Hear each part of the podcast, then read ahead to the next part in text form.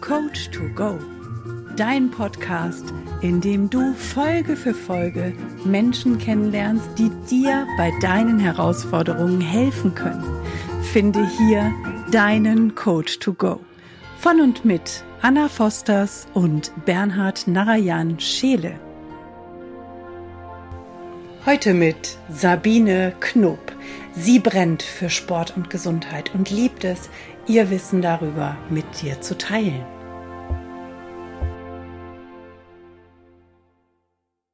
Hallo und herzlich willkommen, liebe Sabine. Wie schön, dass du in unserem Podcast-Format Coach to Go heute dabei bist. Ich freue mich riesig, dich hier begrüßen zu dürfen. Ja, ganz herzlichen Dank. Es ist auch meinerseits, dass ich mich sehr freue, euch zu sehen. Vor allem mit dem schönen Intro. uh. Ja, oh, da werden wir gleich mal anfangen mit dem Intro. Aber schön, dass du dabei bist. Warst du schon mal in Italien? Ja.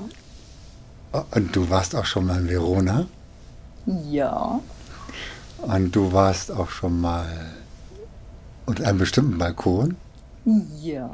ja. Und du weißt auch, wer da mal unter dem Balkon war? Mhm. Und Briefe abgelegt hat? Mhm. Wer? Romeo und Julia. Also, genau. Und da werden wir dich hinführen. Kennst du denn noch den Weg? Mm, Okay. Schon lange Gut, her. Ist schon lange her. Gut, dann, dann gehen wir jetzt mal gemeinsam in die Altstadt und da gibt es da hinten diesen Marktplatz. Erinnerst du dich? Da ist noch so ein Mhm. Ja. Brunnen direkt in der Mitte und wenn man ganz hinten am Marktplatz links hinein die Gasse hochgeht, dann gibt es so, gibt's so ein paar Gässchen, die du entlang gehst. Da kommt vielleicht ein Fahrradfahrer, Fahrradfahrer dir entgegen, grüßt dich nett. Und dann gibt es irgendwann mal so einen Torbogen. Und durch diesen Torbogen gehst du durch. Und wenn du durch den Torbogen durchgegangen bist, dann siehst du was. Den Balkon oben. Den Haus. Balkon über dir, wenn du genau, wenn du dann quasi dich zurücklehnst, dann siehst du dann oben oberhalb von dir den Balkon und daneben ist diese Mauer. Diese Mauer, an der Julia immer an ihren Romeo die Briefe abgelegt hat, die Liebesbriefe, die schmachtelnden.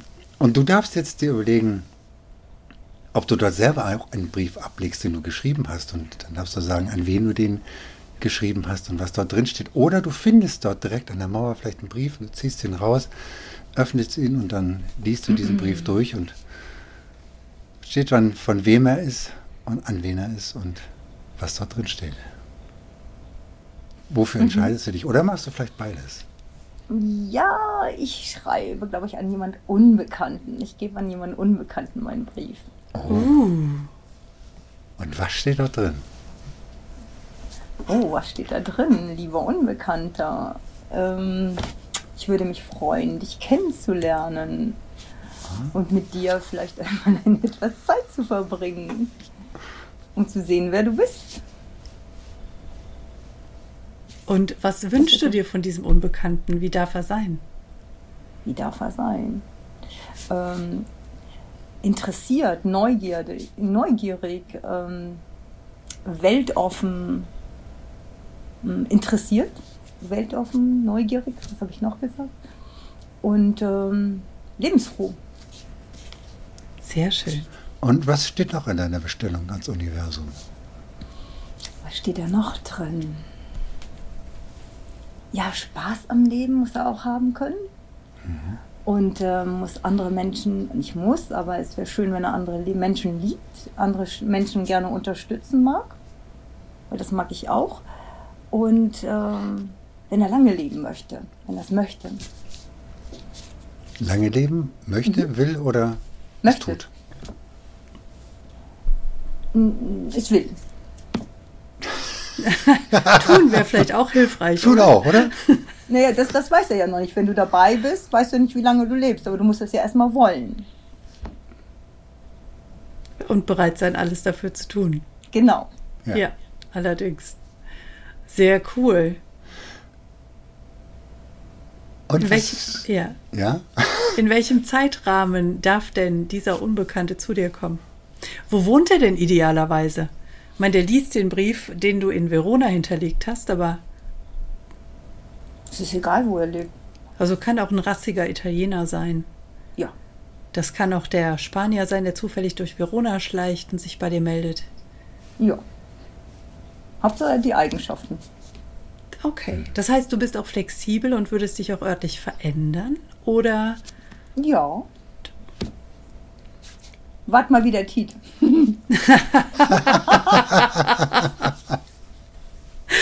auch sehr gut. Genau. Denn du wohnst aktuell in, München. aber du bist Ah. da nicht ursprünglich her. Nee, bin schon ein paar Mal umgezogen. Eine sogenannte Zugroste. Zugrost, genau. Ich, ich weiß das, weil ich selber mal so ein Zugroster war. Ja, ja. Fühlt sich unheimlich toll an. Du bist Ja. immer aufgenommen. Ja, in München sind doch fast alle Zugrost, oder? Weiß ich nicht, aber ja, der mehr. Großteil gibt wahrscheinlich. schon Ja. viel, gibt's viele, ja. Ja. Sehr cool. Und was Dann- dann ja. noch drin, so als, als, als Satz? Vielleicht an deinen, als an deinen Unbekannten. Also ein Satz so, Ein Satz. Und der abschließende. Satz. Ja. Der das Herz in diesem Unbekannten anklingen lässt. Ja, ihr seid ja interessant. Ja, ihr kitzelt da ganz schön was raus. Mm, was steht denn da? Ach ja, die Romy, äh, die Julia hat ihn ja immer ähm, zu einer bestimmten Zeit getroffen. Man muss sich ja irgendwo treffen. Man muss einen Treffpunkt vereinbaren, ne? sonst trifft man sich nicht. Ne? Oh. Clever. Ja, sonst kommt das ja nicht in Füllung. Ne? Und? Ja, und wo? Ja. Ach so, ja. Ich muss sagen, wo? Ja, ja, du. Ja, wann triffst du ihn wo? Also ich gebe dir einen ganz kurzen Hinweis, warte Sekunde. Es ergibt natürlich Sinn, dass wir auch ein bisschen berücksichtigen, wann denn dieser Podcast veröffentlicht wird, richtig? Das wird am 17. Juni der Fall sein.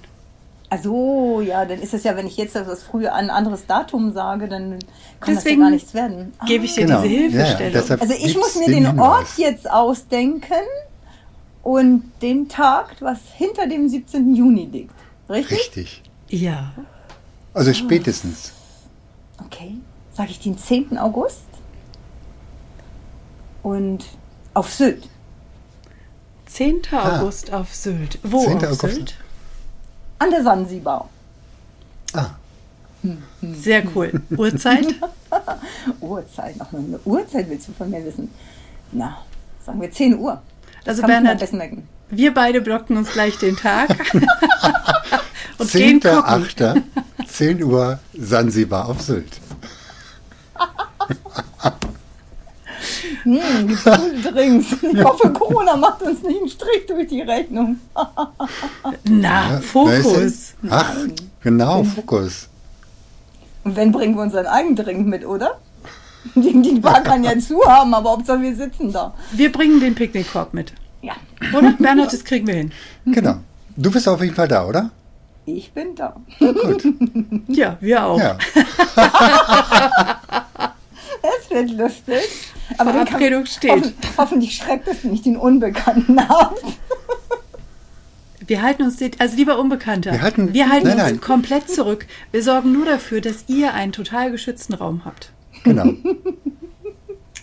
Hoffentlich Anna und ich, wir sind komplett unauffällig. ja, so wie jetzt. Nein, du, du bist schon, du bist Ich, ich schon. habe ich hab schon mal in meinem Nein, Leben du- sowas gemacht, dass ich jemandem erzählt bin, habe, wo ich, das war in New York, also ich bin nach New York geflogen und habe gesagt, ich will unbedingt in, in, ins Guggenheim Museum und ich, werd, ich hatte mir irgendwie vorgestellt, was ich den ganzen Wochenende dann da machen werde in New York und habe gesagt, so, ich fange dann an mit dem Guggenheim Museum um 10 Uhr werde ich in Guggenheim. Und auf einmal erschien der da.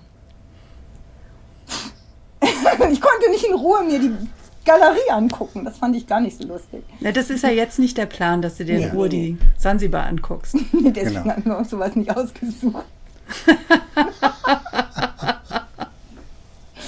Kann man zur Not ins Wasser springen? okay, Oder, Sehr sich, geil. oder, oder schön saufen oder so, ne? Ja genau. Ich muss mal kurz jemanden einen Tipp geben. Magst du willst du mich mal bitte? Ich bin jetzt gerade im Podcast. Das war mein Sohn. Macht er irgendwelche Zeichen? Das macht mich ganz verrückt.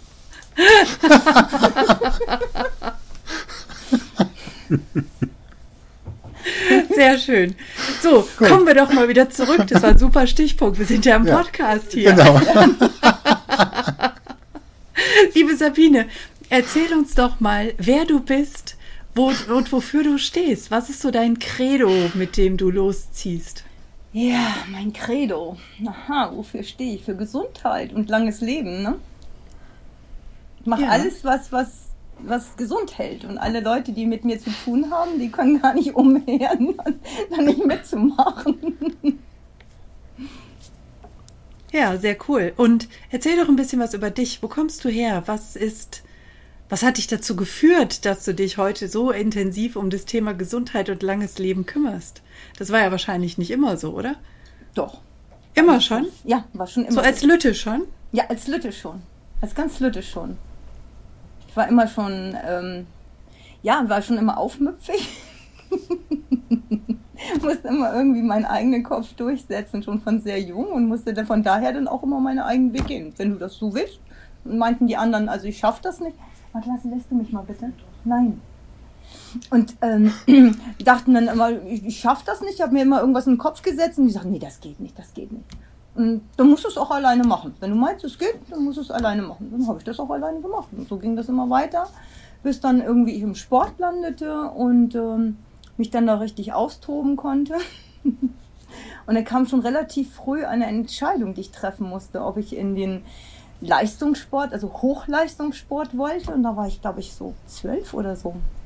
Ja, zwölf, dreizehn so, dreizehn, vierzehn so kam das hin. Ja. Und, oder ob ich in den Lehrbereich wollte, also in Sportlehrerausbildung. Eigentlich Coach. Ein Lehrer ist ein Coach. Ja, allerdings. Ja? Mhm. ja? Und ich habe schon damals, also im Sportbereich auch schon Jüngere angeleitet und mich da ausprobiert. Und dann äh, habe ich mich mit 14 schon zur Sportlehrerausbildung angemeldet kriegte dann natürlich allerdings einen Brief zurück, ähm, dass er schon ein bisschen verfrüht sei. Ich sollte es doch noch nächstes Jahr nochmal probieren. Dann habe ich meine Eltern angemorst. Die sollen unbedingt da mit mir hinfahren. Ich will mir das angucken. Ich hatte von einer anderen Sportlerin erfahren, dass es diese Schule gab, weil man dort nämlich das Abitur und die Sportlehrerausbildung gleichzeitig machen konnte. Ja, und ähm, das war natürlich, fand ich, ah, zwei Fliegen mit einer Klappe, das sowas finde ich immer gut. Und dann war es aber so, als ich dann mit der Sportlehrerausbildung anfing, dass ähm, das Kultusministerium ähm, unseren Lehrplan erweiterte. Und dann fiel das erste Mal dieses ähm, Abitur weg, aber ich wurde dann ja schon sehr früh Sportlerin. Einer der jüngsten war ich, 19, als ich damit fertig war. Und ähm, arbeitete dann auch schon für den Kreissportverband Ostholstein in Schleswig-Holstein. Und äh, naja, man dachte, dass ich sehr jung bin und das war ja nur eine Grundausbildung, die ich da hatte. Und dann war, war ich eigentlich, habe ich gearbeitet und am Wochenende waren immer Ausbildung, immer, über Jahre. Und irgendwann, so nach ein, zwei Jahren, fing es dann an, dass man sagte, so, alles, was du jetzt gelernt hast, bitte weitergeben. Du bist Multiplikator, nannte man das. Speaker, nicht wie heute sagt man Speaker, früher war das Multiplikator, Ausbilderin und weiß ich was alles.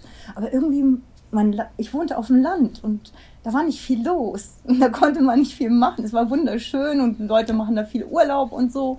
Aber ich wollte in die Stadt, ich wollte mehr lernen, ich wollte leben. Und dann hat es mich nach Berlin gezogen. Ja, und dann hat dann natürlich äh, mein ganzes Umfeld, nein, das geht nicht, du gehst da unter und wir können dir da nicht helfen und dies und das. Ja, und dann habe ich einen Möbelwagen gemietet und äh, habe alles aufgelöst. Und zwei Freunde haben mir dann geholfen, nach Berlin zu ziehen war eine Nacht- und Nebelaktion dann war ich auf einmal in Berlin. Hm? Und dann habe ich da weitergemacht. Dann habe ich natürlich das, habe ich immer gearbeitet. Ich war ja schon Sportlehrerin, habe dann mein Abitur nachgeholt und habe dann studiert. Ich wollte noch Active Sportswear Design studieren, weil ich ja beim Sport ähm, in Schleswig-Holstein auch mal einen Unfall hatte und mir beinahe das Genick gebrochen hätte. Und da kam mir dann die Idee, dass ich da vielleicht nicht das ganze Leben von leben kann.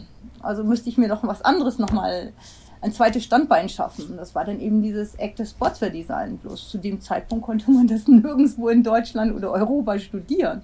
Und das kreiste dann in meinem Kopf rum und dann bin ich erstmal zum Design, also Bekleidungsdesign und Industriedesign, das war so eine Mixtur. Ja, und dann gab es die Möglichkeit Amerika. Ich habe erfahren, das kann man in Amerika studieren. Wie geil ist denn das? Und dann, ähm, ja, also früher war das nicht so einfach. Da konnte man nicht im Handy einfach mal so recherchieren, wo das ist. Also es kommen dann viele Zufälle irgendwie dazu. Es ging dann über Paris, weil ich dann da erst meinte, einen Sprachkurs zu machen, weil man ja in der Mode war, da muss man diese ganzen Begriffe ja auch lernen.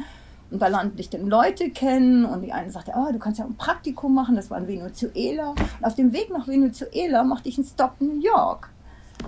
Und das war genau der Tag, einmal im Jahr, in dem man an der FIT eine Aufnahmeprüfung machen konnte. Das wusste ich aber vorher nicht. Sondern ich bin da einfach nur reingeschneit und wollte mir die Uni angucken. Und hatte natürlich ein paar Sachen dabei, weil ähm, ich natürlich in Venezuela für einen Designer arbeiten sollte. Und dann hat man als Designer so immer sein paar selbstgenähte Klamotten dabei und gemalte Zeichnungen, damit die dann so wissen, was man so, welchen Strich man hat und wie man arbeitet und so. Naja, und das hatte ich dann dabei. Und dann äh, sagte man, hab ich, wollte ich mich interessieren bei diesem ähm, Garment District und so. Und dann ähm, sagte man mir, ja, da müssen Sie hingehen, das ist eine Aufnahme. Nee, da wusste ich noch gar nicht, dass eine Aufnahmeprüfung war, sondern ich wollte mich nur vorstellen und mich einfach interessieren und informieren, was denn da los ist und was man da studiert kann, wie man das da studiert und alles. Und dann sagte man mir, ja, ja, aber hier sind so gerade Vorstellungen, also für die, für eine Aufnahmeprüfung. Und dachte ich, na ja, ich wollte aber mich eigentlich nur informieren, setzte mich dann genauso zu den anderen hin. Und das Lustigste war, ich war ja im Reisegepäck, ne? Also meine Klamotten waren in einem Beutel gestopft. meine, meine Zeichnungen waren eingerollt, ne? Also es war nichts irgendwie auf schön oder so, sondern nur Reisegepäck. Und alle anderen, die da vorbeistulzierten, gingen mit, kamen mit Mami und äh, ja, Corporate Identity von oben bis unten durchgestylt. Alles passte zueinander. Und ich dachte irgendwie, ich bin ja total verloren, das kann, hier passe ich nicht hin irgendwie oder so. Aber dachte ich, piep egal, ich will ja ein paar Fragen nur stellen. Also, ne?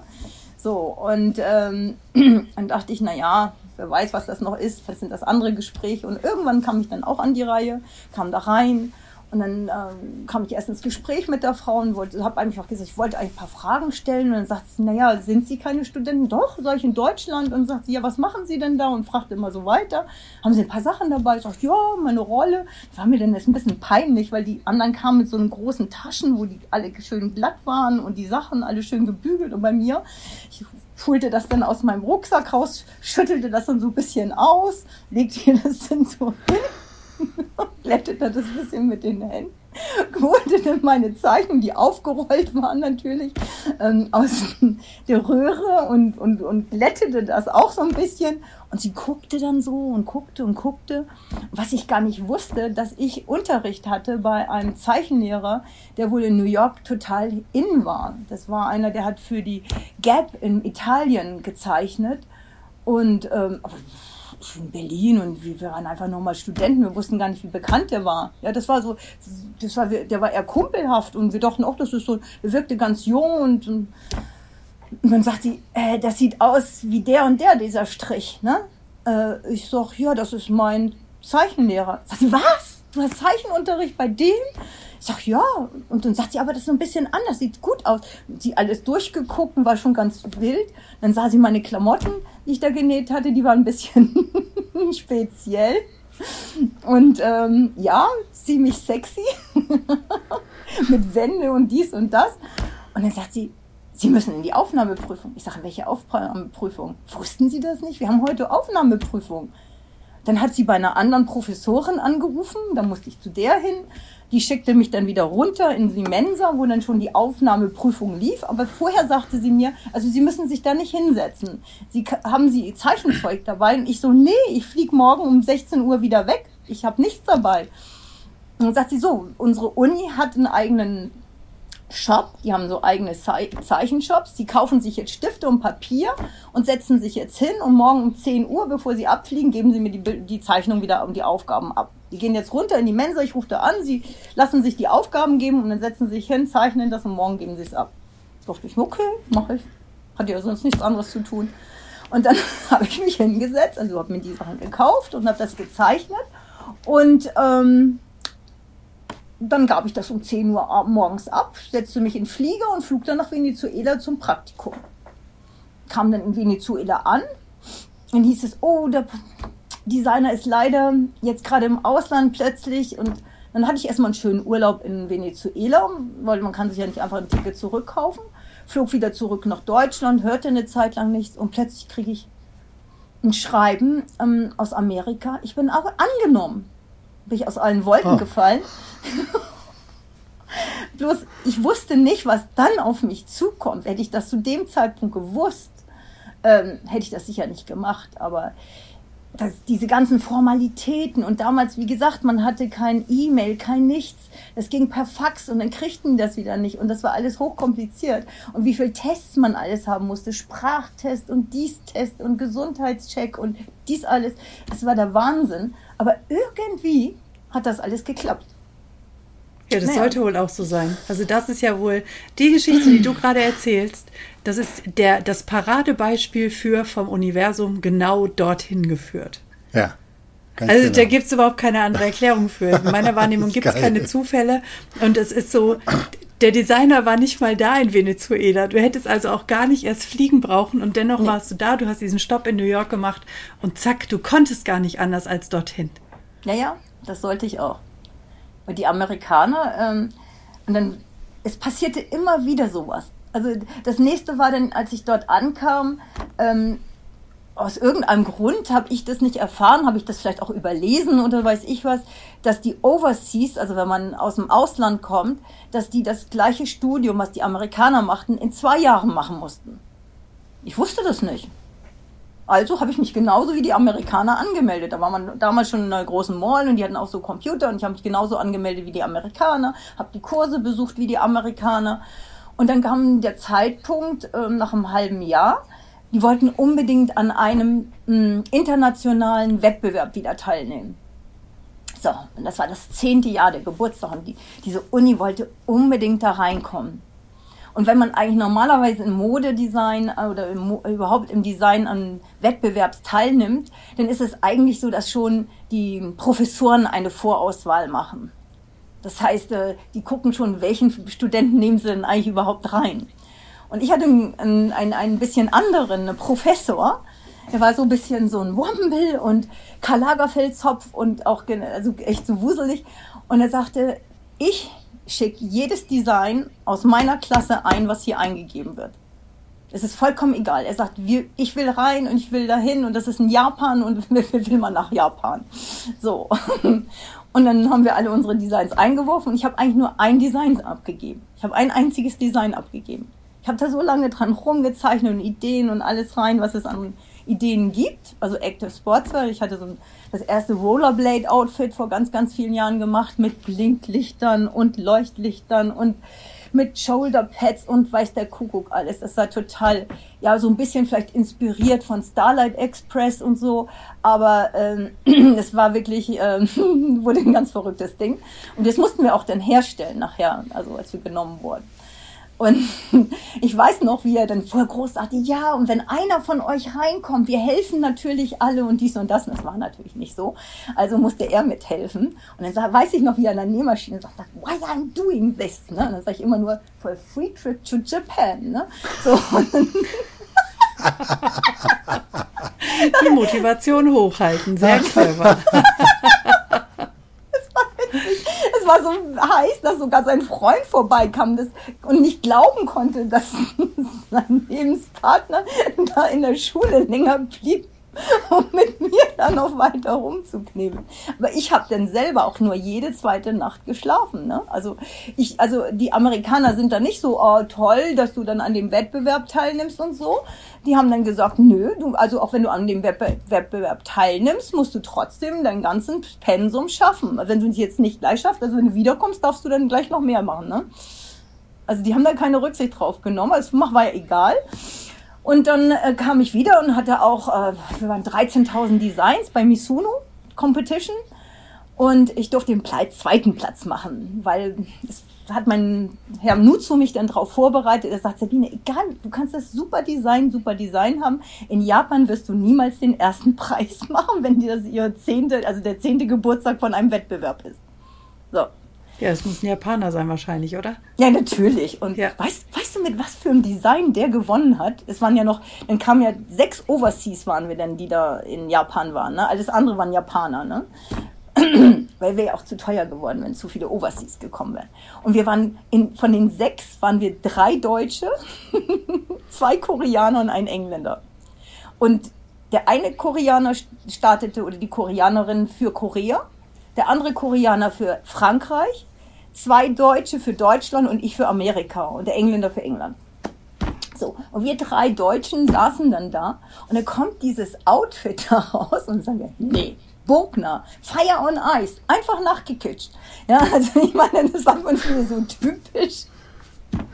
Aber egal, das war egal. Und ähm, naja, und dann kam ich wieder jedenfalls zurück von dem ähm, Wettbewerb und natürlich die Uni hat dann diesen Preis gewonnen und dies und das und waren sie ganz happy und dann wurde ich zum Präsidenten einbestellt und ich hatte einen Wunsch frei. Oh, und mittlerweile war es bei mir angeklungen, dass ich mich äh, zufällig da so reingeschlichen hatte in das Programm der Amis, anstatt also äh, dieses Oversea-Doppelprogramm zu machen. Das wusste, wusste ich wirklich nicht vorher. Und ähm, naja, und dann, dann habe ich dem, Prof, also dem, dem Direktor oder dem, dem Präsidenten der Uni das beigepoolt. Also habe ich ihm gesagt, ja, ich habe wirklich eine, eine Bitte, äh, mir ist da wirklich ein, was passiert am Anfang. Ich wusste das nicht. Ich habe mich einfach mit den Amerikanern gefragt, wie die das machen und dann habe ich mich genauso angemeldet. Und ich bin jetzt auf der amerikanischen Spur und habe eigentlich alle Kurse gemacht und soweit gebucht und, und bin dann eigentlich schon fertig nach einem Jahr. Dann sagt er, das geht aber eigentlich nicht. Ne?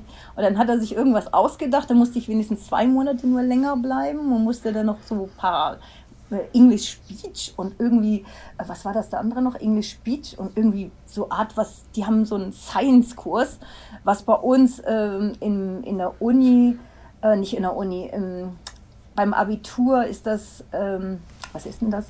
Das ist Chemie, Physik das, und das haben die zusammengefasst. Dann habe ich ihm noch gesagt, warum soll ich denn das machen? Wir, bei uns ist es einzeln getrennt, ist viel intensiver und so. Nee, das war dann der Deal. Hm, naja, gut. Und dann habe ich mir ein Jahr gespart, also ein bisschen, ne? fast ein Jahr gespart. Also ja, und das kam dann immer so. Dann kam ich nach Deutschland, dann ging das ganz schön geknallt weiter, ja. So, das heißt, da hast du dich um das Thema Active Sportswear gekümmert. Mhm. Sport an sich war immer dein Thema. Wie bist mhm. du jetzt zu Gesundheit gekommen? Wie ging es danach weiter? Du hast ja. Ähm, die Gesundheit spielte auch schon vorher eine Rolle, weil ähm, ich war zwar, komme aus dem Leistungssport, aber natürlich, wenn man in die Breite geht, also früher hieß das Breitensport, das war dann schon der schlichtere Sport. Also nicht der schlichtere, sondern für, für, für ganz für normale Menschen. Für die Masse einfach. Nicht? Mhm. Und, ähm, und die Menschen sind ja nicht, äh, je mehr Menschen dann mit Sport begonnen haben, ähm, je mehr Menschen kamen hinzu, die auch Problematiken hatten. Und äh, dann hat man das einfach Gesundheitssport irgendwann genannt. Später wurde dann das Wellness und Wellbeing daraus. Ne? Also kam immer, es kamen immer andere Module dazu. Und ähm, das Phänomen bei der ganzen Geschichte war, als ich dann fertig war mit diesem Design, also man lernt ja auch richtig äh, zu kreieren, also wie man ein Produkt kreiert, mhm. ja, mit Rezipientenuntersuchungen, dies und das alles. Und ähm, als ich das dann alles fertig hatte und in Deutschland auch meinen ähm, mein, mein Abschluss gemacht hatte, alles in einem Jahr, ähm, bin ich dann mit einem Freund in Urlaub gefahren, hatte einen schweren Motorradunfall. Ja. Und ähm, als ich dort wiederkam, waren meine ganzen zeichnerischen Fähigkeiten weg. Also ich war, weiß gar nicht, wie lange ich ohne Bewusstsein war, weil wir, da waren wir auf Rarotonga und das war alles ganz primitiv und ich war froh, dass mein Freund Arzt war. Aber äh, es war schon haarig. Das war wieder mal die nächste Situation, die, äh, wo einfach die Wende kam. Eine plötzliche Wende. Ich brauch, da braucht man gar nichts zu machen, das passiert einfach. Und, ähm, aber die Fähigkeit zu entwerfen oder zu kreieren hatte ich ja nicht verloren konnte nicht zeichnen und ich wollte ja eigentlich gar nicht in, auch in New York bleiben, weil ähm, die haben ja wirklich, also die Firmen haben sich natürlich dann auch gerissen um die Abgänger und ich kriegte schon mein, mein, mein Büro in New York gezeigt und mit Blick auf den Central Park, das war eine der größten amerikanischen Firmen, die mich dann auch haben wollte, weil ich auch so einen, so einen, so einen äh, Wettbewerb da gewonnen hatte und so. Und ich wollte nicht. Ich habe gesagt, ich möchte von Deutschland aus zeichnen. Ich kann das ja rüberfaxen. Und so wie wir heute denken, wie wir agieren, das, das hatte ich da vorher schon im Kopf. Ich wollte einfach irgendwo anders sein, als nicht in der Firma und wollte dann eigentlich, das, das kon, da konnten sie mir aber noch nicht folgen. Und ähm, bin ich also wieder zurück nach Deutschland und ähm, habe auch sogar eine eigene Kollektion auf die Beine gestellt, habe auch mal für eine, also nachdem ich dann diesen Motorradunfall überstanden hatte, aber bin dann immer mehr im Sport geblieben, weil ich während ich in Amerika war, gleichzeitig natürlich ganz viel recherchiert habe für diese Active Sports war, weil die waren uns zu dem Zeitpunkt zehn Jahre voraus. Ja, ich bin da auf die riesen Conventions gegangen und äh, dann habe ich natürlich auch ganz viel Blut geleckt, was diese ganzen Sport, also Richtungen, was man da alles machen kann. Und als ich zurückkam, war, hatte ich da so viel Wissen auch auf dieser Sportseite, wieder auf dieser neuen Seite, dass die Studios in Berlin sich um mich gerissen haben. Ja, die wollten mich unbedingt immer alleine haben. Also der Jürgen Job hat dann gesagt, ja, er will einfach nur, dass ich für ihn, aber ich sage, du, das geht gar nicht gesetzlich, weil ähm, ich bin ja freiberuflich tätig und dann komme ich in die Scheinselbstständigkeit. Also ich muss schon mal für ein paar andere arbeiten. Ne? Aber ich durfte dann nicht im näheren Umfeld dann für die anderen Unternehmen arbeiten. Und dann habe ich dem eigentlich dadurch, dass ich wusste, wie man etwas entwickelt, habe ich denen eigentlich alle möglichen Profile aufgebaut. Ja, also der hatte vormittags so gut wie gar keine Kurse und das habe ich alles aufgebaut. Aber ich wusste gar nicht, dass ich so ein USP hatte. Und dann ging es auch darum, ähm, dass natürlich da ganz, die hatten 13.000 Mitglieder und äh, sechs, sieben Studios. Ich glaube, ich habe sechs von den sieben gearbeitet. Ähm, ja, und ich, ich, für mich war das normal. Das lernt man einfach in, in Amerika. Die Amerikaner, wenn man dort arbeitet, sagen die, also das Wissen ist nicht das Wichtigste, sondern dass man sich kümmert. Sie haben immer gesagt, people don't care how much uh, uh, uh, what you know. Also people don't care how much you uh, know, they care how much you care. Das ist das Wichtigste, dass du dich kümmerst. Genau. Das ist wichtig, der Antrieb, ja, der, ja. dieses Kümmern.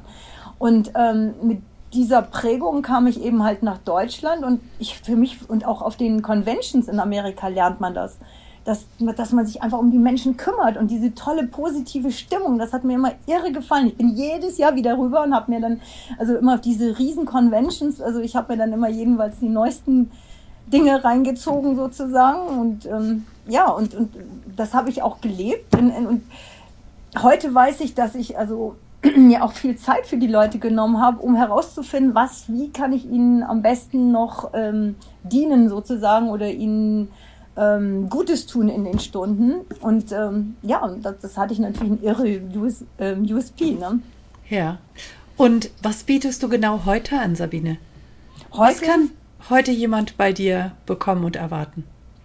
Heute ist es natürlich zum betrieblichen Gesundheitsmanagement hingerutscht und ich habe auch für ganz viele Firmen und Krankenkassen und sowas gearbeitet. Und dabei habe ich gemerkt, dass ich zwar dieses gesundheitliche Know-how hatte, also Ernährung und Stressmanagement und diese ganzen Tools, aber mir fehlte noch so ein Tick in Richtung mentale Betreuung. Hm, mhm. Also das, was ich jetzt lerne im Impulscoach, wenn ich das früher gehabt hätte, wow. Ja. Wow. ja, ja, denn es ist eine Sache, gerade für deine Klienten, die Dinge zu begreifen im Hirn. Und es ist was völlig anderes, es in die Umsetzung zu bringen. Genau. Ja, ja, ja. Ja, ja und in der Zwischenzeit hatte ich natürlich auch mal, ähm, also als ich dann in Berlin war, bin ich dann auch natürlich. Ähm, aufgestiegen. Also ich habe für ganz große Firmen gearbeitet, für Ausbildungsinstitute, Meridian Academy, SAFS Better in der Schweiz, überall. Ich bin überall rumgeflogen, ähm, habe auch ähm, auf großen Bühnen gestanden als Presenter. Ähm, auch auf der FIBO eigene Dance Groups gehabt, eigen, damals bevor Zumba, Zumba sagt euch ja sicherlich was. Ich liebe Zumba. Ja, und ähm, ich habe den deutschen Markt für Zumba eigentlich vorbereitet. Ich habe Salsa Moves ähm, gebracht, also damals auch auf der FIBO und überall.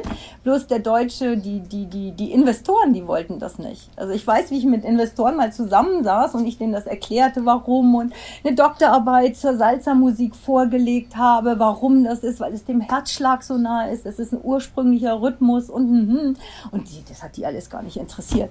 Dann sagte wirklich einer ganz keck und freck zu mir, was, mit Arschgewackel wollen Sie Geld verdienen? Sagt, sie werden sich eines Tages auf ihren Werten setzen. Damit kann man Geld verdienen. Und das hat sieben Jahre gedauert. Ich habe ich hab, ich hab, ähm, hab dieses Zumba, ich habe das echt Nächt, jede Nacht verfolgt im Fernsehen und weiß ich was auf den Messen. Aber man fand hier, ich meine, die, die kommen ja aus Florida und dann haben sie jetzt ihren Headquarter in, in den Niederlanden und so. Also die haben ja den ganzen Markt also dann jetzt irgendwann auch ähm, ähm, ausgefüllt. Aber es ist, war mit deutschen oder europäischen Investoren war das nicht möglich. Das war echt der Hammer. Naja, und dann habe ich irgendwann, kam dann mal der Zeitpunkt, äh, ich kam ja auch in die Jahre, dass ich dann mal dachte, ja, ich bräuchte einen Manager. Ich konnte es nicht mehr selber bewältigen. Ja, also man, man muss ja dann immer Input, man muss sich ja jeden Tag neu empfinden, wenn man da wirklich an der Spitze ist. Ja, ich, also das lernt man als Designer. Das ist dieses, diese Chaos-Theorie, das Mendelsche Wesen, kennt ihr sicherlich auch, ja? Von flüchtig mhm. gehört, ja. ja. Aber vielleicht erklärst du das mal für unsere Zuhörer und Zuhörerinnen. Mm, ja, das, das dieses Mendelsche Männchen ist in der, in, in der na, im Inneren, im Zentrum ziemlich dicht verflochten. Ja? Da ballt sich das alte Wissen und es kommt auch natürlich neues Wissen rein. Und je weiter man draußen geht, das sind so ganz kleine Verstrebungen, umso frischer und neuer ist das Wissen, aber draußen ist auch natürlich äh, ziemlich viel Wind. In der Mitte ist man gesichert und wenn man sich außen bewegt, ne, ähm, ist sehr viel Wind, aber da ist viel Neues, da kann man neu entwickeln, da wachsen neue Verstrebungen. Und ähm, mein Design-Theorie-Professor hat immer zu uns gesagt, so, und wo steht ihr? Wo seid ihr als Designer? Seid ihr in der Mitte? Ja, dann kuschelt warm und alles. Und, äh, könnt ihr da euch entwickeln? Das ist eng, das ist, sind die alten Geflogenheiten und so. Oder seid ihr in der Freiheit, außen, in der Peripherie? Da ist es aber auch wild und rough. Ja? Müsst ihr wissen, wo ihr seid. Ich wusste immer, dass ich außen drin rumflüchte. ich war immer an den wachsenden Ästen. Ich muss mal kurz was trinken. Unbedingt, ja. Ein ganz schön bewegtes Leben bis hierhin. Ja, absolut. Mein lieber Herr ja. Gesangsverein hier. und du bringst ja auch diese Energie mit. Also du erzählst es ja auch voller Leidenschaft und voller Energie und so richtig sprudelnd. Wir sitzen ja, hier ganz gefesselt gerade. Ja, andere Zeiten. Ich, ich male euch mal was auf. Oh, jetzt gibt es ein Gemälde. Jetzt gibt es ein Gemälde. Das, das könnt ihr leider nicht Nee, ich sehen. kann ja nicht mehr. Na, wir doch, erzählen doch, doch, das, doch, was wir sehen. Nein, nein. Ja. Das kennt ihr doch sicherlich, oder? Das ist ja. eine Linie und eine Wellenbewegung über dieser Linie. Genau, kann man Aufs auch so manchmal. Abs quasi. Ja. So wenn eine Sinuskurve. Ja, genau. sehr gut. Wenn, wenn, wenn ihr diese, also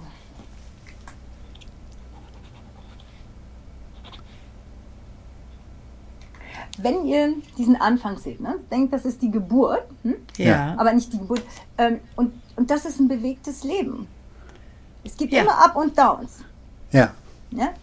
Anna, du bist Richtig. zum Beispiel, du bist zum Beispiel gerade entweder hier oder da. Wer sagt das? Na, das weiß ich von dem, was du erzählst. ich sage, erklär dir das gleich. also sie zeigte, bei der Welt für alle, die das nur hören, sie zeigte an zwei Positionen, wo es entweder jetzt weiter bergab geht oder so richtig steil bergauf. Genau. Und ähm, genau. Und was, was ich euch bis jetzt erzählt habe, war immer das. Ja. Oder? Absolut. Genau. Ja, so. also jetzt hat sie gerade so die, die Wellenwaage äh, angezeichnet, die oberhalb der Durchschnittslinie liegen. Also sie hat uns so das Positive bisher erzählt. Genau. Das andere Den positiven Berg der Ho Na, alles andere wollen wir ja jetzt von dir hören, liebe Sabine. Dafür bist du ja, ja hier. Ja, und das hier. Ja. Das sind jetzt die Bereiche unterhalb der Linie. Das sind die positiven Erfahrungen, das andere sind die negativen Erfahrungen. Etwas sind Erfahrungen.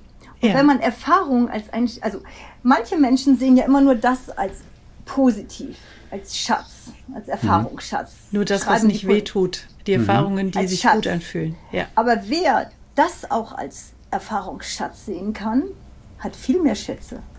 Also sie spricht jetzt von den negativen Erfahrungen, von den schmerzhaften Erfahrungen, richtig? Mhm, genau. Also, also wer die unteren Erfahrungen auch als Schatz sehen kann. Ja? Und natürlich hatte ich dann auch nach den schönen Zeiten mal eine Welle, wo ich meinte, ich müsste jetzt normal werden. Weil ich dachte, ich muss mich vielleicht anpassen. Normal. Oder, ja, du. normal. Ja. ja, so haben meine Freunde auch, die mich kannten, genau. haben sich alle totgelacht. Du, normal. Hi, also normal so. Heiraten, wie schön, Kinder, Wie schön, Familie. dass du so bist, wie du bist. Ja, das war natürlich ein Schissenofen, aber. so, aber lass uns doch mal ganz kurz zurück zu deinem Bild. Denn die Frage, die sich mir aufdrängt, ist, bei welchen dieser Wellen bist du denn am meisten gewachsen? Bei denen unter der Mittellinie oder bei denen über der Mittellinie? Bei allen. Aber am bei meisten. allen? Ja, bei allen. Also wirklich bei, wo bist du am meisten gewachsen? Was war so dein tiefster Tiefspunkt, wenn du, wenn du so mal so diese, diese, diese Wellenbewegung da unten nimmst und wo du sagst, okay, oh. Ja, natürlich hier hm. unten, ne? Ja, ja, genau. Die Dinger hier, ne? Ja. ja. Und es gibt. Gibt es da eine, eine Situation, die du beschreiben kannst? Ja, als man mich umbringen wollte. oh. Deswegen, ich sage, ich spreche lieber nicht so über die negativen Dinge. Ich habe es ja überlebt. Und es gibt Dinge, also das ist naja. wirklich was im Unterbewusstsein sitzt.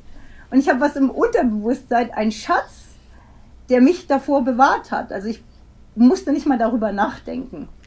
Aber vielleicht ist es dann doch für, für, die, für andere Menschen, die das hören, auch ein Schatz, tatsächlich mal zu, zu hören, was war denn das, was du als Schatz jetzt für dich hast, was es sie vielleicht eine, auch gerade erleben? Ja, oder? Kann, das kann ich erzählen. Als Kind hatte ich eine panische Angst vor Hunden. Also ich weiß nicht genau, wie alt ich war. Es muss irgend so fünf, sechs Jahre rum gewesen sein vier, fünf, sechs Jahre rum habe ich panische Angst vor Hunden gehabt. Und ich hatte jüngere Geschwister und wenn meine Mutter mit uns drei Kindern dann durch die Gegend geschoben ist in so einer Kleinstadt ähm, und ein Hund kam, dann bin ich panisch weggelaufen. Also ich habe dann kein Auto, ich habe nichts gesehen und ich wäre beinahe ein paar Mal umgefahren worden vom Auto, weil ich einfach weggelaufen bin, weil ich Angst hatte vor den Hunden.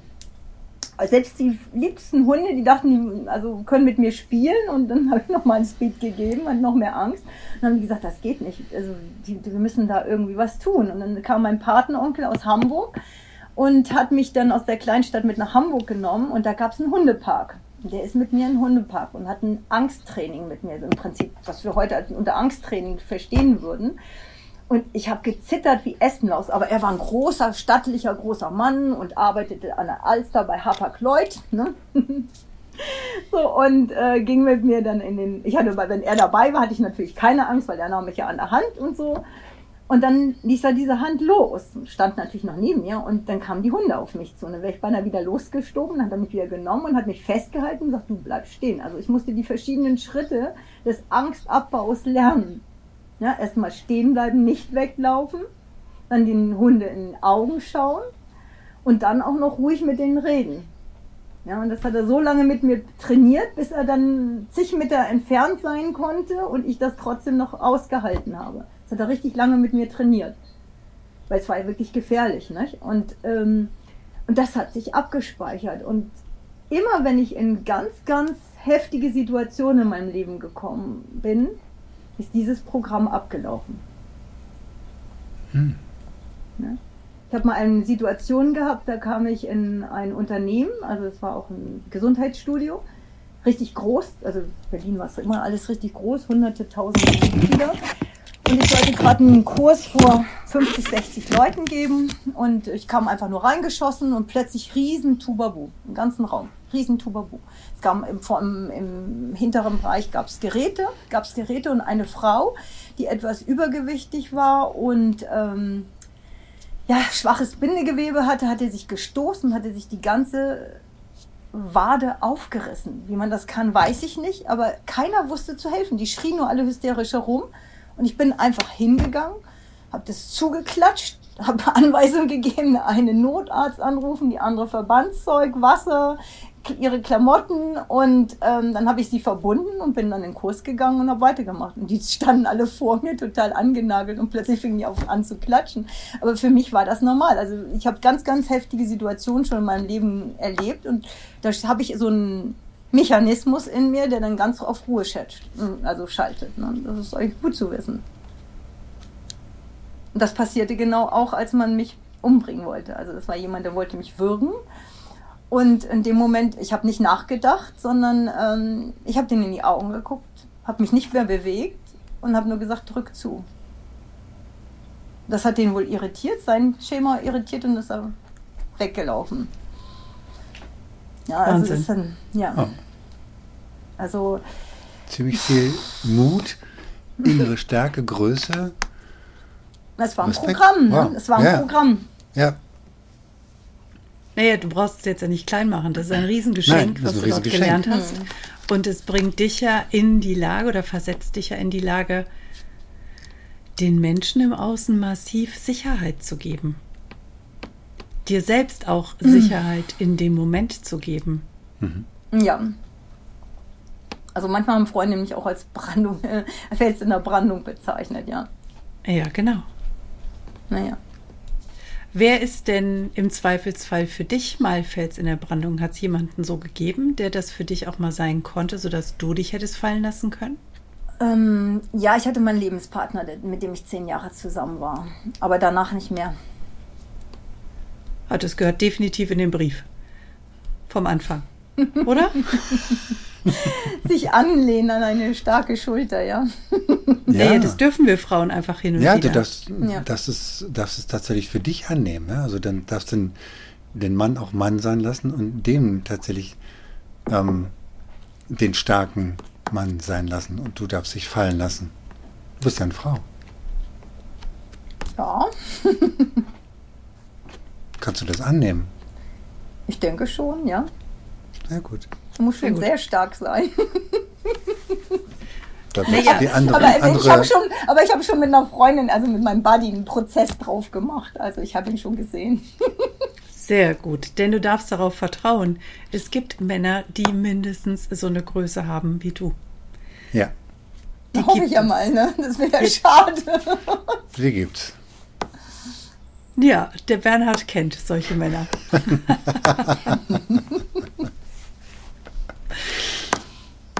Wow, sehr schön. Wir haben einen riesen Einblick bekommen. Ja. Wie sieht denn so dein Tagesablauf aus, liebe. Sabine? Hast du, hast du bestimmte Routinen, die, wovon du sagst, die haben sich bei mir so bewährt, die rahmen meinen Tag, damit stehe ich morgens auf, damit gehe ich abends ins Bett und das ist definitiv etwas, was ich anderen Menschen weiterempfehlen würde. Ähm, ja, aber ich habe sie nicht immer die Routinen. Also das, muss ich ganz ja. ehrlich sein. Ne? Also nee, das habe ich immer gedacht. Aber wenn die Menschen älter werden, habe ich mir sagen lassen, dann klammern sie sich auch an Routinen fest. So ältere Herrschaften, die haben ja nie Zeit. Die haben nie Zeit, weil sie müssen das und das und das und das müssen sie genau der Reihe nach machen. Das hat mich dann manchmal bei manchen Menschen auch ein bisschen gestört. Aber ähm, nein, so hundertprozentige Routinen habe ich nicht. Aber ich stehe meistens früh auf. Ich wache schon ganz früh auf. Wenn ich zu früh aufwache, dann nehme ich mir einfach die Zeit und ähm, liege und, und meditiere oder denke ganz stark nach. Einfach weil das immer wieder in meinem Kopf kreist. Wie früh ist denn früh? Och, das kann auch schon mal 5 Uhr oder 6 Uhr sein. Das ist dann ganz früh oder ist das normal, wo du aufstehst? Äh, also es kann, wenn ich ganz früh aufwache, kann es auch mal 4 Uhr sein. Aber dann will, möchte ich eigentlich gerne noch mal einschlafen. Du kennst ja den Grund, ne? Ein bisschen mehr schlafen. Und äh, haben wir es sp- gestern wir sprachen vorgestern gestern drüber, genau. Ja, genau. Also und ähm, Schönheitsschlaf, ne? ne und ähm, jedenfalls ja und und entweder gehe ich vorher raus, laufe ich, ja, oder ähm, ich, wenn ich nicht die Zeit habe, weil wirklich was äh, ansteht, ich meine, ich habe einen Sohn, der noch schulpflichtig ist, ähm, dann, äh, wenn ich du, also ich dusche immer und ich dusche immer erst warm und dann eiskalt. Also das habe ich gelernt von meiner ersten Trainerin. Die ist sogar mal jeden Morgen in Ostsee gesprungen, auch wenn Eis gepichelt werden musste. Bis ihrem 75, so ungefähr 75. Lebensjahr hat sie wirklich jeden Morgen ist sie eiskalt baden gegangen. Ne? Ist noch baden gegangen. Dachte ich, naja, das Baden gehen lasse ich mir. Isa, das finde ich nicht so toll. Und äh, aber eiskalt duschen, das ist, muss sein. Wobei die Isar auch 5 Grad hat, ne? also so wie die Ostsee jetzt gerade. Also Ja, aber das es auch. Also wenn man am Meer aufgewachsen ist, so mit Binnengewässer, da ist man immer nicht ganz so. Also ich kenne beides. ja. naja, und ähm, ja, was kommt noch dazu? Also ich bin ähm, eine bewusste Ka Kaffeetrinkerin, aber ich trinke sehr guten Kaffee. Ich male ihn auch extra, das ist so ein Ritual, also mein Kaffee trinken. Es ist nicht viel, aber es ist spezieller Kaffee. Also ich habe jetzt neues gerade von einem Bekannten aus Ecuador Kaffee geschenkt gekriegt, zum Bio-Kaffee. Ja, mh, lecker. Ähm, also sowas mag ich.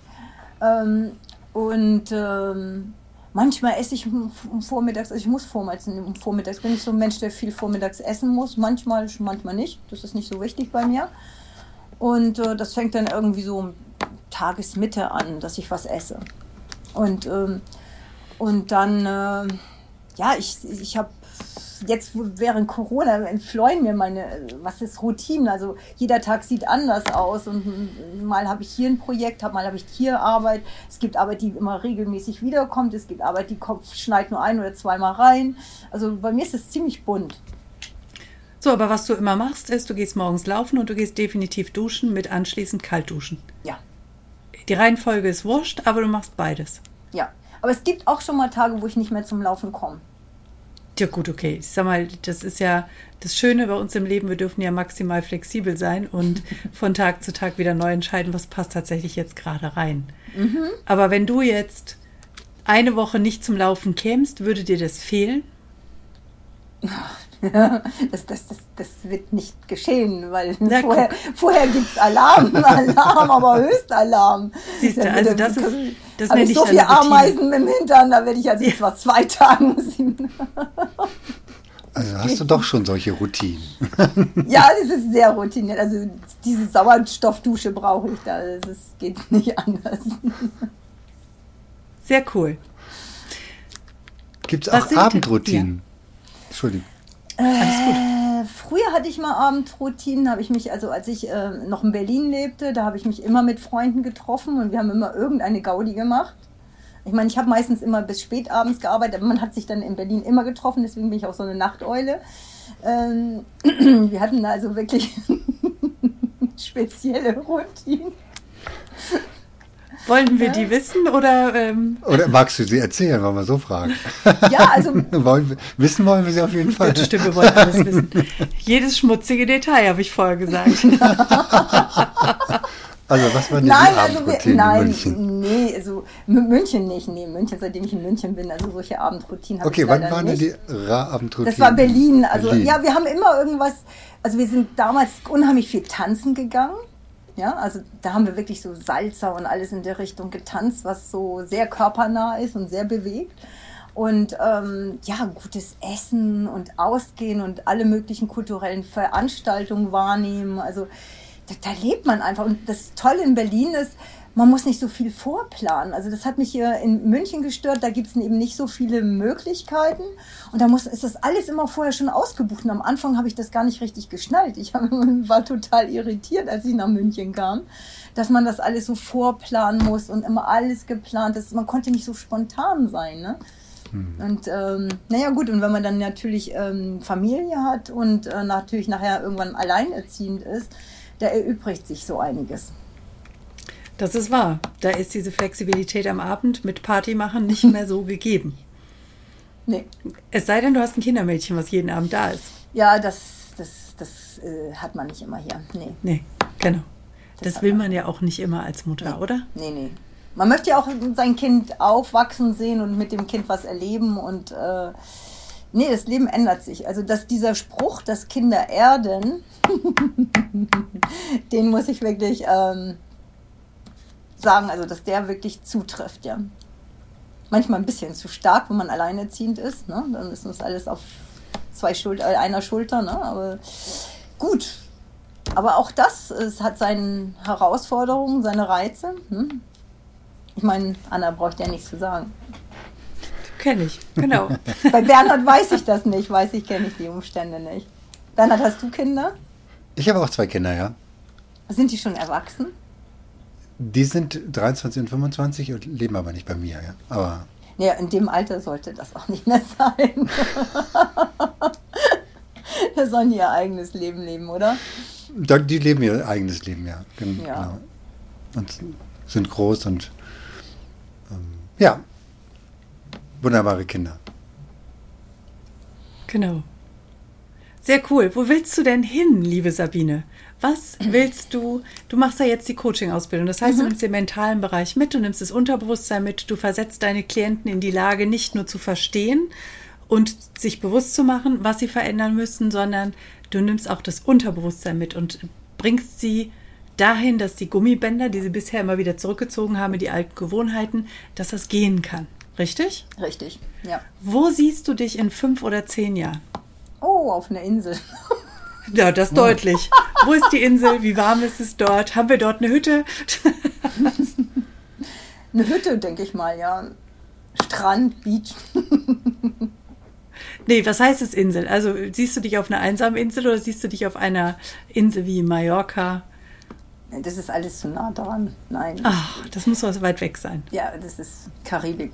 Hawaii. Karibik. Havanna. Nö, Havanna nicht. Habe ich, kenne ich, ist wunderbar, ist ganz, ganz tolle Stadt. Eine ganz, ganz tolle Stadt. Ich bin da mal den ganzen Tag nur rum, alleine ganz rumgeschlichen und äh, habe alles Mögliche da probiert und gemacht. Und ähm, wir haben ganz tolle Kunstszene. Es sind sehr hochintellektuell gebildete Menschen, sehr gebildete Menschen, ähm, sehr feine Menschen. Und war natürlich auf den Spuren der Salzer. Ne? und ähm, Nee, aber Havanna wird es nicht sein, obwohl es gibt dort wirklich ganz exklusive äh, Immobilien in Havanna. Ja? Also das, da gibt es schon ganz interessante Sachen. Also ich sehe mich da ein bisschen woanders. Kommt ein bisschen darauf an, wie sich das Land entwickelt. Aber es gibt zum Beispiel ja die Schweiz von Mittelamerika. Costa Rica. Costa Rica. Costa Rica. Mhm. Ja, da muss man nur abwarten, wie sich das politisch entwickelt. Das ist nicht ganz einfach. Mittelamerika ist nicht ganz einfach. Bin Was wirst du tun, wenn du dorthin gehst? Ja, das Gleiche, du willst ja, du willst ja nicht den ganzen Tag nur joggen und am Strand liegen. Nee, das gleiche, was ich jetzt auch mache. Wie wird sich das entwickeln, was du jetzt auch machst? Machst du es weiter eins zu eins? Wirst du Menschen eins zu eins begleiten? Begleitest du Gruppen? Machst du Sportstudios? Was machst du? Wen erreichst du? Erreichst du die Leute vor Ort? Machst du das digital? Wie kann man sich, wenn ich zu dir Ja sagen möchte, wie kann ich mir vorstellen, wie ich in fünf Jahren mit dir arbeite? Du sitzt in Costa Rica. Also entweder du besuchst mich dort. oh, okay, weiter. Ja, ich werde vielleicht eine Location haben, wo ich das möglich machen kann, wenn Leute, Special Guests mich da unbedingt besuchen wollen. Oder äh, ja, per Internet. Man kann ja schon Massenveranstaltungen per Internet machen. Ich meine, ich habe jetzt ja schon Zoom-Calls mit meinen Leuten, die mich vermissen. Also das wird ja wohl möglich sein. Definitiv. Ja, ja also, auf jeden Fall. Nee, also es ist wunderschön dort. Ich bin, habe mal eine Reise gemacht von, pa nee, von äh, Guatemala bis Panama. Und ähm, auf den Spuren der Mayas. Ne? Und äh, weil ich unbedingt wissen wollte, ob da was dran ist mit dem Weltuntergang oder nicht. Und es ist natürlich gar nichts dran, sondern das ist eine Fehlinterpretation der westlichen Welt von dem, was die Mayas erzählt haben oder was die sagen oder was die leben. Und zum Glück durften wir, ähm, also wir hatten immer Reisercoaches dabei oder Reiseleiter, wie man das nennt, aber die waren hoch ausgebildet. Und in jedem Land jemand anders oder es gab höchstens einen, der hat mal zwei Länder bedient. Und ähm, die haben uns dann wirklich aus der Geschichte erzählt und haben uns diese ganzen äh, Baudenkmäler erklärt und was wirklich das mit dem Maya-Kalender auf sich hat ähm, und dass das alles in Perioden abläuft und ähm, dass die ähm, nicht ausgestorben sind, die Azteken oder Mayas, sondern die haben einfach das mal verlassen, die hatten keinen Bock mehr. Ja, die haben dann festgestellt, also Nachforschungen, dass dann Familien aus den, äh, oder Familienmitglieder aus diesen leitenden Familien in anderen Ländern, in anderen Bereichen wieder aufgetaucht sind, aber als ganz normale Familien und sowas. Ja, die haben es einfach mal sein gelassen, haben es aufgelöst. Und zu dem Zeitpunkt, das Witzige war, dass unser Bund, damalige Bundespräsident, auch seinen Job hingeschmissen hat und der Hamburger ähm, also, äh, Oberbürgermeister äh, hat seinen, hatte seinen Job hingeschmissen. Da dachte ich, ach, das kommt ja alles mal wieder. Ja, und ähm, es war nur, äh, für die Mayas war es ein Ende einer Periode, was wir jetzt haben. Es kommt etwas, etwas Neues. Und ähm, ich habe dann mich auch mal, ähm, also es gab einen ganz speziellen Film, leider habe ich den Titel, der war auch ziemlich, also das war ein, ein, ein, ein, äh, ein Titel aus der Maya-Kultur. Den Namen habe ich leider vergessen und das war ein Maya-Priester, der durch die Welt gereist ist.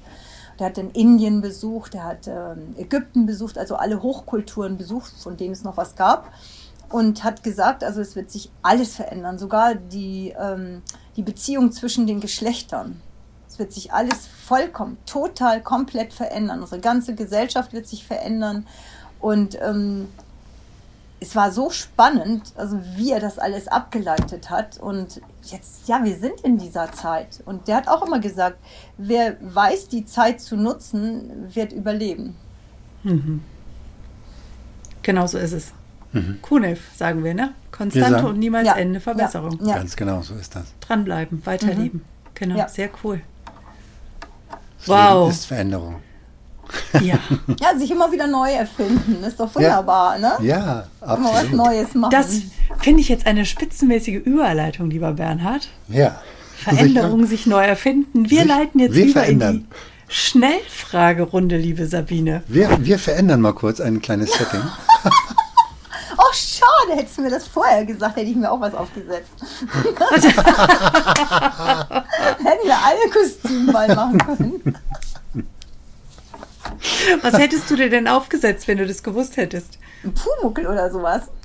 Oh, cool. Ja, Ja. in München sehr passend. Also schon, dann schon.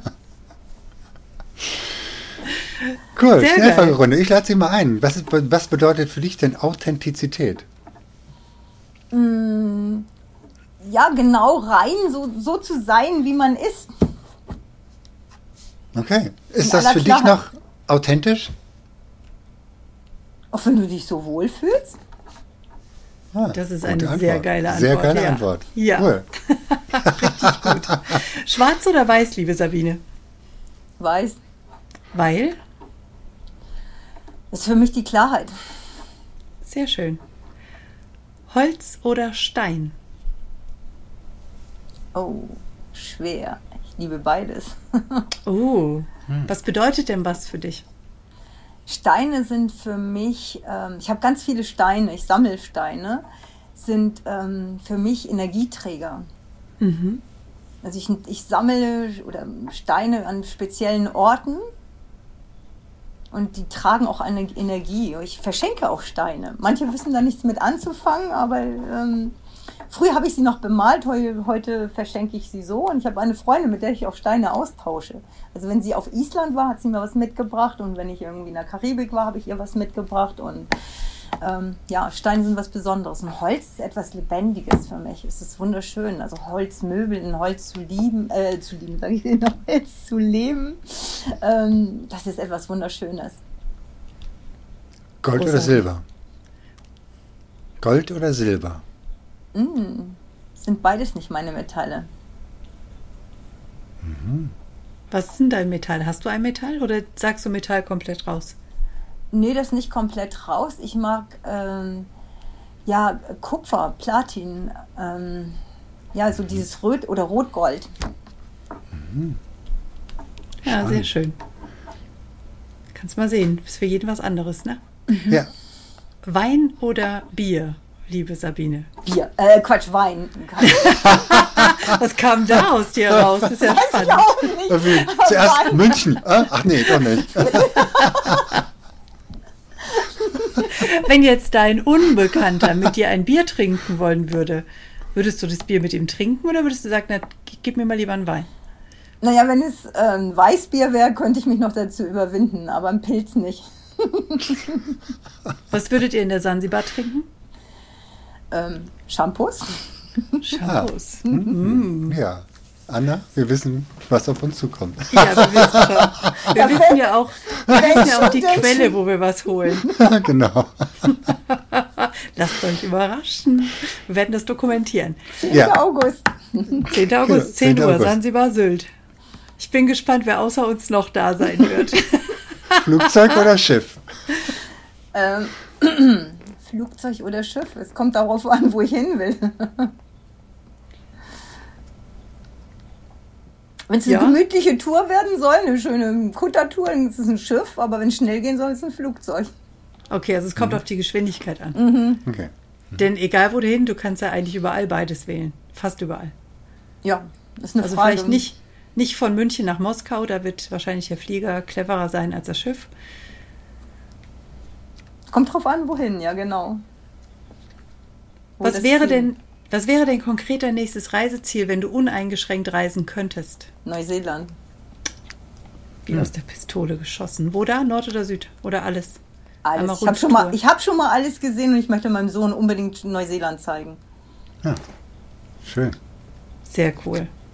Ja. Wenn du dir jetzt ein Tattoo stechen lassen müsstest, welches wäre das und wo würdest du es hinstechen lassen? Ja, auf das Gesicht habe ich gehofft. Ich habe zwar ein Piercing, aber ein Tattoo. Ja. Nee, ein Piercing, aber, aber ein Tattoo? Ja, du müsstest dir jetzt ein Tattoo stechen lassen. Ich ein Tattoo?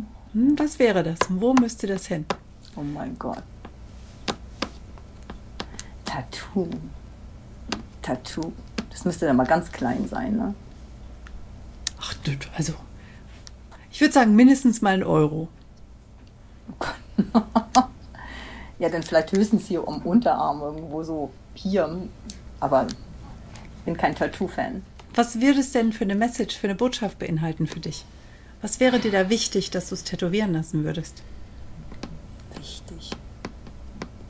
Wow. Das ist eine schwierige Frage, weil ich Tattoo ist nicht mein, meine, meine Welt. Jetzt stell dir mal einfach vor, die wäre total leicht, diese Frage. Du weißt das. So. Keine Sorge, es steht morgen kein Tätowierer vor der Tür, der kommt erst übermorgen. Ist vielleicht ein Schmetterling, Was bedeutet der Schmetterling für dich? Freiheit. Freiheit? Ja, Vielleicht noch gut. was? Freiheit, Freiheit. Und eigentlich die höchste Form in der Entwicklung. Ah, genau, Transformation. Sehr gut. Ah, Kann man sich mal auftätowieren lassen, oder? Geht so. Du kannst auch mit so einem Kaugummi-Tattoo anfangen und aufkleben. genau. Ja, ich, hatte Nein, mal, ich hatte mal so ein Kaugummi-Tattoo, hat mein Sohn ist angekommen auf Sylt. Da hatten wir dann mal Sylt irgendwo hingepappt auf dem Oberschenkel oder so. Ja, das war dann schick. Ne? War, na gut, aber also So. Du, du bist jetzt irgendwo so ganz am Ende quasi deines Lebens angekommen und du darfst dir jetzt noch einen Satz ausdenken, den du der Erde mitgibst. Welcher Satz ist es, den du den Menschen mitgeben willst? Den Menschen, also nicht für mich selber, sondern den Menschen. Der Welt, den Menschen, den Tieren, der Pflanzen, allen, den du, den du in die Welt hinaus sagst. Ja, Dankeschön. Das ist ein geiler Satz. Oh, Sehr schön. Ja, Dankeschön für dieses Leben. Sehr cool. sehr geil. Danke für dieses Interview, liebe Danke Sabine. Geile Interview. Ja. Danke für die tollen Einblicke. So viel. Ja, ja, wir werden es ja wiederholen. Nicht wiederholen, aber fortführen, vielleicht am 10. August. Nicht? Ja, in einer anderen Form. Das wird dann einen Soap-Charakter kriegen Ja, wahrscheinlich. genau. Wird er live sein? Also ihr Lieben, bleibt dran. Wir halten euch auf dem Laufenden, was mit dem Unbekannten geworden ist. Ja. Lieber Unbekannter, nein, wir werden, wenn du das nicht möchtest, dein Gesicht nirgendwo abbilden. Du darfst weiterhin für die große Masse unbekannt bleiben und dich erst mit der Sabine verabreden. Später Sehr dann schön. vielleicht. Genau, danach, das verhandeln wir einfach. Das war eine. ja. Sehr cool. Danke, danke, Vielen, danke, vielen Dank. sage ich jetzt Bitte, bitte, an bitte, dich. bitte. Ich danke auch. Ja, es hat sehr viel Spaß gemacht. Ich habe schon fast Muskelkater und im Gesicht. Ich hatte früher immer eine Freundin, die unsportlich war, absolut unsportlich war. Und ähm, die hatte ein Fach, wo sie nicht so gut war, und da half ich ihr dann immer. Und dann kam ich immer gerade vom Training und hatte Bauchmuskelkater. Ich hatte richtig Muskelkater. Ne? Also die, wir hatten einen Trainer, der hat uns richtig stark trainiert. Ne? Und sie wusste das genau und hat mich immer zum Lachen gebracht. Und das war so. Das ist aber jetzt eine schöne Erinnerung, ein toller Vergleich. Aber jetzt fühlt sich mein Gesicht genauso. Ein Krampf im Gesicht. Wie schön, dass du immer noch zuhörst. Und wenn dir diese Folge gefallen hat, dann lass uns doch gerne eine 5-Sterne-Bewertung bei iTunes da. Falls du diesen Podcast auf YouTube angeschaut hast, dann drücke gerne einen Daumen nach oben, wenn es dir gefällt. Und vergiss nicht, unseren Kanal zu abonnieren, damit du regelmäßig Updates bekommst, sobald es neue Folgen gibt. Du darfst auch gerne diesen Podcast teilen. Das ist sogar sehr erwünscht. Wir möchten gerne, dass die Botschaften dieser Coaches so weit wie möglich nach draußen in die Welt getragen werden. Wenn du Wünsche und Verbesserungsvorschläge an uns hast, dann schick sie gerne direkt an uns oder hinterlass sie in den Kommentaren. Bleibt uns noch zu sagen, danke. Danke für dich. Danke fürs Zuschauen oder Zuhören. Danke, dass du dabei bist.